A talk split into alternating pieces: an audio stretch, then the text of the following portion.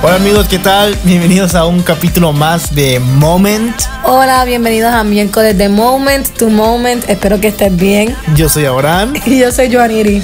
Bueno, ¿cuál, es el nombre del tema de hoy?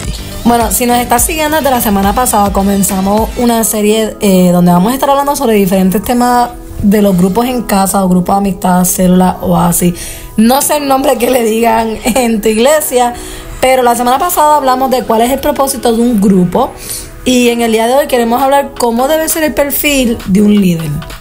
Eso es muy importante porque realmente abarca en muchas cosas, muchas iglesias eh, son diferentes, muchas iglesias enseñan diferente, eh, todo líder es diferente de por sí, pero pues nosotros no nos vamos a meter más que nada en en estructuras de un líder o porque yo entiendo que hay iglesias que lo manejan de otra manera completamente diferente y no queremos entrar en esa polémica. Más que nada lo que vamos a estar hablando en el día de hoy es si tú eres líder de grupo, cuáles son algunas cualidades o algunos pensamientos o ideas, como le quieras decir, que tú debes tener.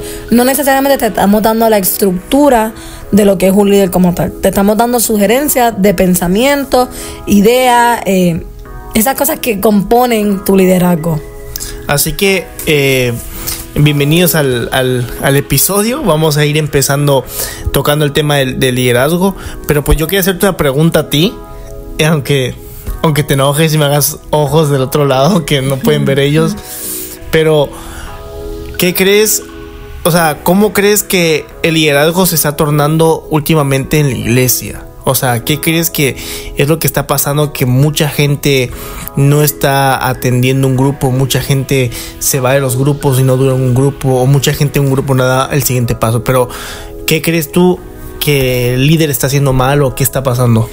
Creo que una de las cosas que puede estar pasando es que el líder mismo no quiera dar su grupo. O sea, hay gente que se siente obligada porque lo hicieron hace tiempo.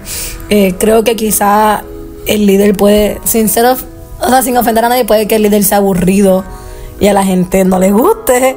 O simplemente hay veces que hay líderes que yo siento que no es que sean malos líderes, sino que simplemente no saben comunicar el mensaje. por ejemplo, si tú vienes a mi grupo y el próximo paso es que tú vayas a un encuentro, quizás no saben enseñarte o demostrarte o hablarte del encuentro lo suficientemente como que atractivo como para que tú quieras ir. Simplemente te dicen algo como que tienes que ir al encuentro. No te dicen como que mira, tienes que ir al encuentro porque a mí el encuentro me cambió la vida. ¿Me explico? Entonces siento que ahora mismo los líderes no... Un líder quiere ser líder porque quiere ser líder. No sé si me explico con esa expresión. No es porque sea un deseo o una pasión, o sea, o una pasión de esa persona el serlo.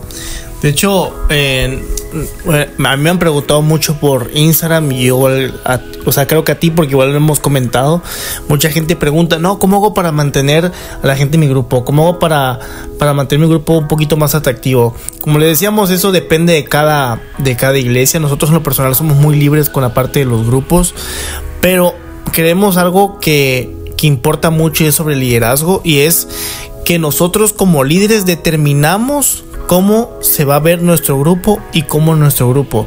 Previamente, tú como líder, tú determinas cómo es tu grupo y cómo se ve tu grupo. No sé qué ah. quieras comentar sobre esto.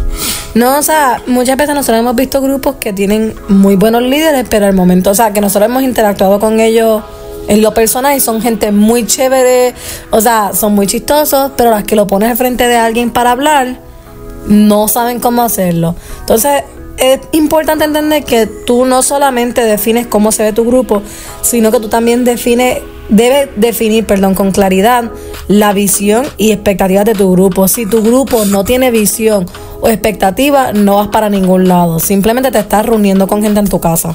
Y es importante porque muchos dicen, bueno, yo tengo problemas en mi grupo porque la gente se aburre, se va, etcétera, etcétera, etcétera. Pero como dijimos en el primer punto, uno determina cómo se ve nuestro grupo y cómo nuestro grupo realmente se hace aburrido déjame decirte que aunque no te guste escucharlo, es tu culpa.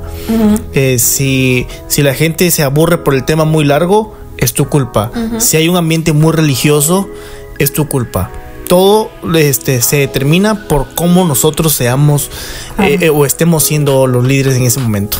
La gente se motiva y la gente va a querer pertenecer a una comunidad. Por eso es tan importante definir cómo es tu grupo, pero también es importante definir la visión y las expectativas de tu grupo. Por ejemplo, puede que las expectativas y visión de tu grupo sea que todos juntos vayan a un encuentro o que todos juntos hagan una labor comunitaria no sé, pueden ser diferentes cosas, pero cuando tú le pones una meta o una expectativa a alguien, eso hace que la persona se motive y no se quiere ir porque se siente parte de algo. Que todos conozcan a Jesús y que den el siguiente paso. Claro.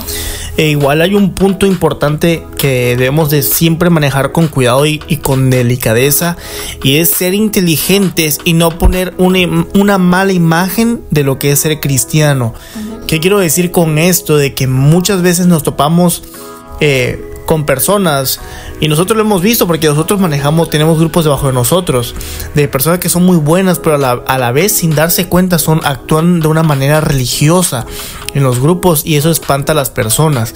Debemos de ser cuidadosos con eso porque nosotros somos la primera imagen que una persona que no conoce a Dios llega a un grupo, el líder es la primera imagen que él va a toparse con alguien eh, cristiano prácticamente. Y es importante que cuando la gente que llega a tu grupo sea gente vieja, nueva. Y yo quiero que tú sepas que si actualmente no te está llegando gente nueva, tú tienes la oportunidad de incluso cambiar la manera en los que, en los que como te ve la gente de tu grupo. Y es importante que cuando esta gente te vea, sea nueva o vieja, vean en ti disciplina, pasión y visión. Porque eso es algo que la gente aspira a tener. Y un punto igual que pasa mucho es que a veces nos ponemos tensos en experiencias de que hemos tenido grupo, porque yo he tenido grupo y también yo Niri.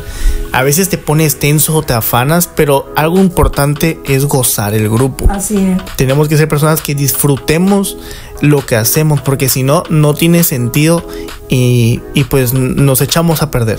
Igual, otro punto es que, no sé tú, pero yo he escuchado muchas veces gente que no es que ponen la excusa, sino que más que nada ellos sienten que no pueden tener grupo si no son teólogos, si no son la mejor persona, si no tienen lo mejor que ofrecer, si no pueden contestar preguntas difíciles. Incluso hoy no, alguien que conozco me hizo una pregunta difícil y, y, te tuve que consultar y no siempre vamos a tener la respuesta. Pero es importante que tú entiendas que tú no tienes que ser teólogo, que tú no tienes que ser la persona perfecta. Un profesionista. Un profesionista, la persona perfecta. Eh, ni tampoco tienes que ser la persona que contesta todas las preguntas difíciles para abrir un grupo. Dios no está buscando gente perfecta para abrir grupo. Y si tú estás escuchando esto y quieres abrir un grupo en un futuro, hay dos cosas que debes de tener siempre en cuenta. Número uno, un perfil tuyo debe de, de ser tener un profundo deseo de seguir a Jesús. Eso es para ti. para ti, eso es para ti. Y el punto número dos es invitar a otras personas a lo que tú estás haciendo y lo que tú estás viviendo. Y si tú eres un líder de grupo y quieres ser un poquito más efectivo, o bueno, no un poquito más, sino ser realmente efectivo, hay tres puntos que vamos a topar. No sé, Johnny, si quieres eh, leer los tres. Bueno, el primero es oración eh, diaria por cada uno de tus miembros. La realidad es que esto, bueno, Abraham y yo no tenemos grupo, pero sí tenemos líderes por debajo de nosotros. Y Abraham y yo hemos hecho un calendario donde los lunes oramos por cierta gente, los martes por otros, pues para dividirlos todos. Y he visto verdaderamente el impacto que tiene cuando nosotros somos capaces de orar por la gente que están con nosotros, de orar por la gente. Un mes disciplinado. Y llevamos un mes disciplinado, sí, o sea, la realidad, eh, no todos los días oramos por alguien, pero siempre, o sea, tenemos entre 5 a 6 por día. Así que ya jueves, creo que como que viernes o sábado no tenemos por quién orar, pero sí es un ciclo.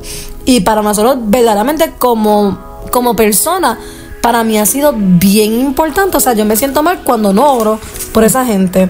El segundo punto, que para mí es de los más importantes y para mí ha sido de, los primordiales, cuando yo tenía grupo, era construir una relación, pero una relación real con cada uno de los miembros. No una relación de que, hey, ¿cómo estás? Bien, ¿y tú? Bien. Como que eso no es una relación real. Exacto, de hecho, inclusive eh, yo subí un video el, el día lunes y hablaba sobre esa parte de construir una relación real, porque muchos de nosotros queremos como que la gente llegue y nos escuche y hablamos y predicamos y ministramos, etcétera, etcétera, etcétera, etcétera.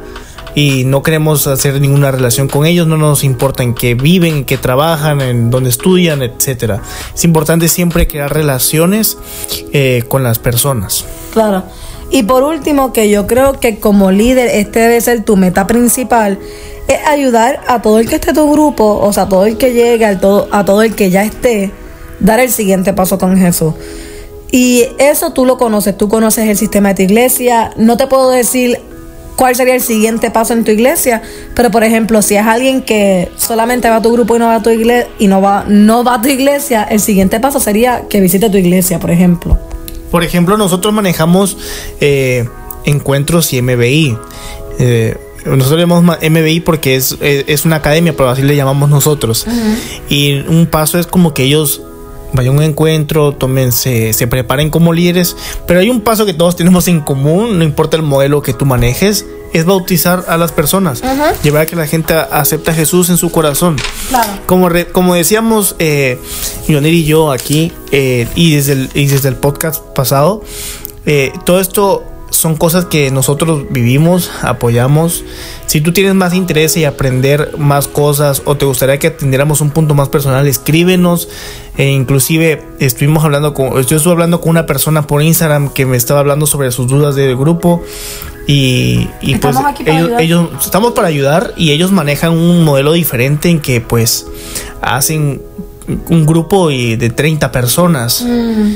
Y pues nosotros pensamos que esto es un poquito difícil porque lo que queremos es precisamente como el punto número dos, construir relaciones personales y tú no puedes, es muy difícil que construyas una relación personal con cada persona y o sea, si son 30.